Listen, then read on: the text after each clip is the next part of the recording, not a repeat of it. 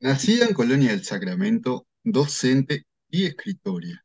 Acaba de sacar su segundo libro, Un año de tres veranos. Ella es Karen Godoy. Bienvenida, Karen. ¿Cómo estás?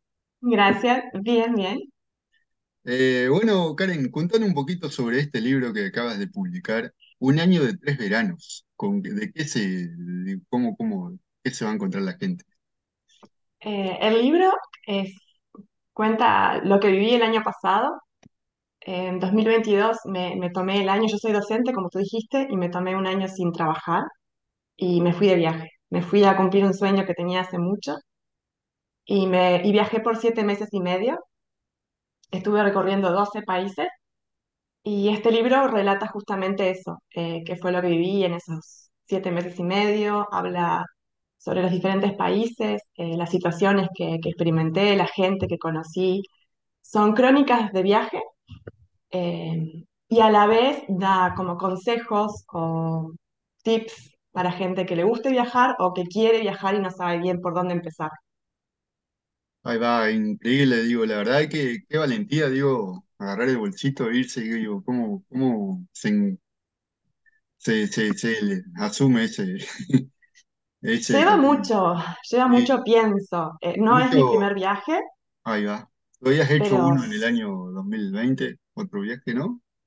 En 2020 no, porque por la pandemia. Sí Ah, hice un libro en 2020. en En el 2020 2020 saqué mi primer libro, que en ese relato sobre cinco viajes distintos, pero todos viajes más cortos. Este fue totalmente distinto porque fue mucho más largo y fue totalmente distinto al resto de los viajes anteriores. Lleva mucho tiempo programarlo, así, digo. Eh, yo venía hace años soñando con esto, era algo que quería hacerlo, eh, pero a la vez yo misma me decía que nunca lo iba a lograr, que nunca lo iba a hacer. Entonces, hace años que vivía con ese tiro y afloje que hasta se me estaba haciendo una frustración. Y, bueno, después de mucho pensarlo, repensarlo y bueno, decir sí, listo, eh, lleva mucho, mucha planificación, pero a la vez, ¿cómo se planifica un, un viaje por, sin tiempo? Porque en realidad fueron siete meses y medio, pero yo cuando salí de acá iba con la idea de, bueno, el tiempo que pueda. Ahí va. Eh, que eso también va un poco en contra de cómo soy yo, porque en los viajes anteriores tenía como más planificado, por ejemplo, un viaje de un mes. no tenés como para dejar mucho abierto a, a lo que puede surgir. Si bien sí, pero tenés como una ruta o algo. ¿Cómo planificaba yo ahora para, sin tener un tiempo? Entonces sabía que iba a empezar en España, después para Italia y después a Croacia, que tengo mi mejor amiga que vive allá hace años, pero no podía planificar mucho tampoco. Sí, y allá, eh, ¿cómo vas haciendo, digo, con el tema de- del dinero, más que nada, para, digo, ¿tenés eh, opciones de, o vas vendiendo artesanías o, o, o cambiás No, lugares de yo trabajo? Mi viaje se lo banqué con ahorros. Con Eh, ahorros. yo ahorro solo, yo ahorro para viajar Eh, sí, hay diferentes eh, formas de abaratar costos, por ejemplo, en estadía. eh, a veces me quedo con Couchsurfing, que es una página, no sé si la conoces, Ah, la he escuchado, sí. que te podés quedar con gente del lugar que estás visitando. Yo hago lo mismo acá en mi casa, recibo Ah, viajeros y es en forma gratuita, vos no les cobras nada. Es para intercambio cultural y para conocer gente. Entonces también lo hago cuando yo viajo y ahí abaratás costos de estadía. Eh, en dos oportunidades hice voluntariados también, que si bien no te pagan, pero te dan comida y hospedaje a cambio de ayuda en, en cierto, cierto trabajo que necesitan.